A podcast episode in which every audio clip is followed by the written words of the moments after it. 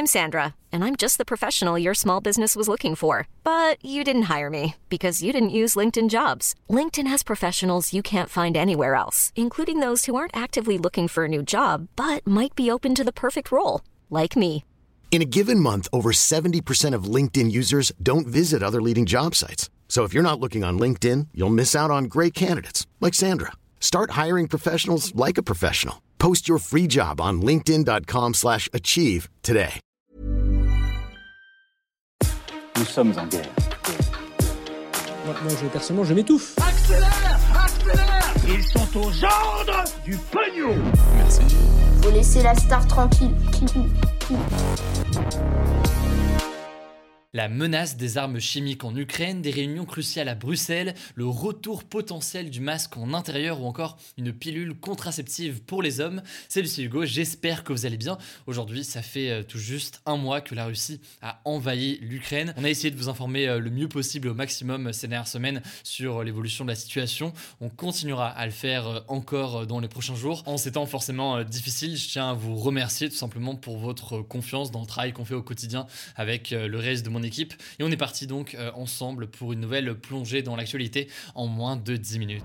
On commence donc avec le premier sujet. Le président américain Joe Biden a estimé ce mercredi que l'usage d'armes chimiques et biologiques par la Russie était une menace réelle. Alors est-ce vraiment le cas? Pourquoi de tels propos du président euh, américain? On va donc le voir ensemble. Alors on parle beaucoup d'armes chimiques ces derniers temps car euh, il y a quelques jours, la Russie a une nouvelle fois accusé les États-Unis de financer un programme d'élaboration d'armes biologiques en Ukraine. Alors de telles accusations ont été euh, réfutées euh, directement par les États-Unis, qui confirment certes soutenir des laboratoires en Ukraine, mais qui n'auraient pas du tout l'objectif de créer des armes biologiques. Mais cela dit, eh bien, la polémique a enflé, si bien que les États-Unis, de leur côté, accusent désormais la Russie de faire monter cette rumeur d'armes biologiques du côté euh, des Occidentaux pour justifier ensuite de pouvoir, eh bien, de leur côté, utiliser de telles armes contre l'Ukraine. Autrement dit, donc, pour faire vraiment très simple, mais c'est pas très clair, il y a des accusations vraiment euh, mutuelles ces derniers jours. Mais alors, qu'est-ce que les armes chimiques et les armes biologiques, qu'on appelle aussi euh, parfois les armes sales Commençons euh, déjà par les armes chimiques. En général, quand on pense à une arme chimique, on peut imaginer une bombe ou alors un obus qui à l'intérieur contient un produit chimique toxique, mais en réalité, une arme chimique, c'est aussi le produit toxique en lui-même, selon la définition de l'Organisation pour l'interdiction des armes chimiques c'est, je cite, un produit chimique utilisé pour provoquer la mort ou d'autres dommages par son action toxique. cette organisation, en fait, classe ces armes en plusieurs catégories euh, selon leurs effets. Il y a les agents suffocants, ceux qui sont irritants, ceux qui sont hémotoxiques, donc qui empoisonnent le sang, ceux qui sont neurotoxiques, donc euh, qui visent le cerveau et le système nerveux. Et euh, parmi ces armes, on peut citer le gaz moutarde qui brûle la peau, peut aveugler ou peut même asphyxier et potentiellement être mortel. il y a parmi les autres eh bien, le gaz sarin qui est un puissant gaz neurotoxique qui bloque euh, notamment la respiration. Ça c'est donc pour ce que l'on appelle les armes chimiques. L'autre type d'armes ce sont euh, les armes biologiques qui sont en fait des virus comme Ebola par exemple ou des maladies infectieuses causées par euh, des bactéries. Et l'URSS en avait développé énormément dans les années 70-80.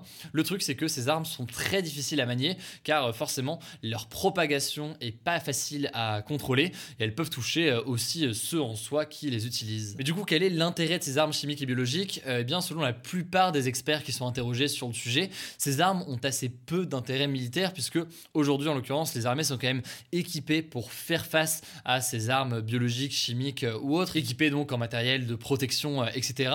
Par contre, eh bien, ce serait euh, surtout des armes utilisées pour avoir un pouvoir psychologique sur les populations civiles. L'intérêt étant donc notamment de pouvoir susciter la peur au sein de la population, voire même de pouvoir faire des dégâts massifs. Et pour donner un exemple, ce qu'on pourrait qualifier euh, potentiellement d'armes chimiques. Pendant euh, la guerre du Vietnam dans les années 60, euh, par exemple, eh bien, les États-Unis ont massivement lâché des herbicides surnommés agents orange sur la population du Vietnam, exposant en fait des millions de personnes et entraînant des problèmes de santé ou de handicap sur près d'un million de personnes selon la Croix-Rouge locale. Alors une fois qu'on a dit ça, que dit le droit vraiment sur leur utilisation? L'utilisation de ces armes est totalement interdite par une convention internationale datant de 1997 2017 et qui a été signé par quasiment tous les pays du monde, 198 pays en fait, dont la Russie, et qui interdit la recherche, la production, le stockage et l'utilisation d'armes chimiques. Et d'ailleurs, le gouvernement russe affirme avoir détruit son stock d'armes chimiques et biologiques datant de l'URSS. Mais alors, est-ce qu'il est possible que la Russie utilise des armes chimiques et biologiques en Ukraine? Aujourd'hui, il n'y a aucune preuve de cela et ça semble en réalité assez peu probable, déjà car, comme on vient de le dire, la Russie a signé un traité international sur l'interdiction de ces armes, même si on le sait, eh l'efficacité de ces traités est toujours fortement discutable. On a eu l'occasion d'en parler déjà il y a quelques jours, mais surtout en fait 96% des armes déclarées par les pays signataires ont été détruites sous la supervision de l'Organisation pour l'interdiction des armes chimiques. Donc ça semble aujourd'hui relativement peu probable que la Russie eh bien, reconstitue un tel arsenal et se décide à l'utiliser. Après, cela dit, tout ça fait beaucoup de débats et il y a quand même pas mal de doutes qui qui sont importants et qui méritent d'être soulignés, notamment depuis les empoisonnements de l'opposant russe Alexei Navalny en 2020, l'empoisonnement aussi de l'ancien agent double russe Sergei Skripal en 2018. On peut aussi par ailleurs citer le recours aux armes chimiques par le régime du président syrien Bachar al-Assad en Syrie, un régime qui est soutenu par la Russie, ce qui pose donc forcément des questions et ce qui fait croire selon certains que la Russie resterait ouverte à potentiellement euh, utiliser de telles armes dans la guerre actuellement euh, en Ukraine. Après, donc, vous l'avez compris, pour l'instant, ça n'a pas été euh, le cas. C'est donc été surtout des accusations mutuelles des deux côtés. Mais ça me semblait donc assez important aujourd'hui de comprendre réellement de quoi on parle, puisqu'on va en entendre parler beaucoup dans les prochains jours. Et évidemment, du coup, je vous tiens au courant si on a des nouvelles informations sur tout ça. Allez, on continue avec un point du coup sur la situation en Ukraine. D'abord, cette première information, à l'occasion de la venue du président américain Joe Biden qui est en Europe, il y a trois sommets qui ont euh, lieu à Bruxelles en Belgique ce jeudi pour parler justement évidemment de la guerre euh, en Ukraine. Il y a d'abord un sommet de l'OTAN, donc cette alliance militaire menée par les États-Unis. Il y a aussi un sommet du G7, donc un rassemblement eh bien, qui réunit sept grandes puissances occidentales dont la France. Et il y a enfin un Conseil européen. Alors pendant le sommet de l'OTAN, le président ukrainien Volodymyr Zelensky a demandé à l'organisation une aide militaire sans restriction, car selon lui, l'Ukraine affronte pour l'instant l'armée russe dans des conditions inégales. On verra ce qui ressort de ces discussions. La deuxième information que je voulais vous donner qui me semble c'est le fait que plus de la moitié des enfants ukrainiens ont quitté leur foyer, donc euh, quitté leur maison, depuis le début de la guerre selon l'UNICEF, ce qui correspond en fait au déplacement de 4,3 millions d'enfants, des enfants qui sont partis soit hors d'Ukraine avec des membres de leur famille, soit dans d'autres régions du pays qui sont un petit peu moins touchées par la guerre en ce moment. Au passage, pour information sur la situation en France, c'est près de 2433 enfants ukrainiens qui ont été euh, déjà scolarisés en France et 2730 euh, autres sont en cours euh, de scolarisation, ce qui fait un total d'environ 5000 enfants ukrainiens. Enfin, troisième information pour terminer sur la guerre en Ukraine, Volodymyr Zelensky a appelé ce mercredi dans une vidéo en anglais à une mobilisation citoyenne mondiale en demandant en fait aux citoyens du monde entier de descendre dans les rues pour protester contre l'invasion russe de l'Ukraine. On verra donc si d'autres manifestations sont organisées parce qu'il y avait eu des premières manifestations, euh, notamment euh, bah, dans la foulée de cette invasion euh, par la Russie aux alentours de fin février. Pas de nouveaux rassemblements massifs depuis, sauf peut-être dans certains pays européens. On verra donc s'il y a d'autres choses dans les prochains jours. on enchaîne avec les actualités en bref et on commence avec une première information. Emmanuel Macron a annoncé lors d'une interview sur M6 que le masque en intérieur pourrait revenir, je cite, si les choses devaient se dégrader, puisque le nombre de cas de Covid est en hausse en ce moment. On est repassé au-dessus des 100 000 contaminations euh, par jour en moyenne ces 7 derniers jours. Alors à propos du coronavirus aussi, au passage, la candidate Les Républicains, Valérie Pécresse, a annoncé euh, ce jeudi qu'elle a été testée euh, positive au coronavirus. Autrement dit donc, elle va devoir poursuivre sa campagne à distance. Deuxième information aux États-Unis, l'État de l'Idaho a adopté une loi qui limite énormément l'accès à l'avortement pour les femmes.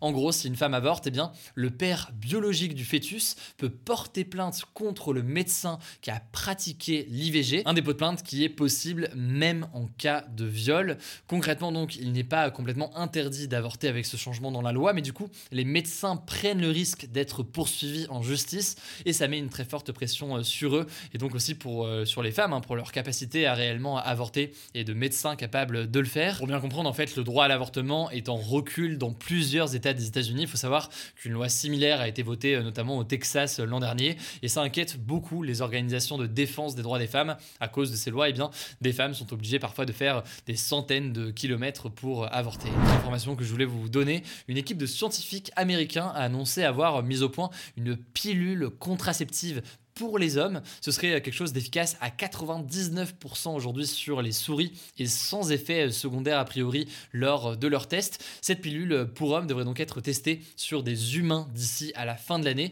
comme une alternative, donc vous l'avez compris, aux pilules contraceptives qui sont prises aujourd'hui par les femmes. Enfin, dernière information sur un sujet qui n'a rien à voir mais qui a été partagé sur les réseaux sociaux. Le créateur du GIF, Stephen Willite, est décédé la semaine dernière à l'âge de 74 ans. On vient de l'apprendre. À la base, il avait en fait créer les gifs seul chez lui et c'était surtout en fait un outil pour transmettre facilement euh, des graphiques. Il s'est donc éteint euh, la semaine dernière et du coup c'était un débat forcément euh, important qui a été tranché par Stephen Willite lui-même.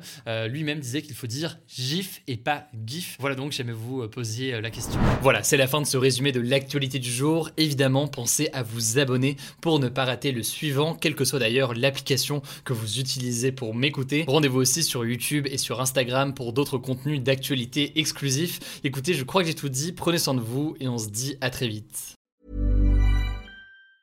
Ever catch yourself eating the same flavorless dinner three days in a row?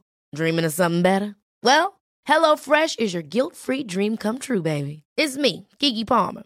Let's wake up those taste buds with hot, juicy pecan-crusted chicken or garlic butter shrimp scampi. Mm. Hello Fresh. Stop dreaming of all the delicious possibilities and dig in at HelloFresh.com. Let's get this dinner party started.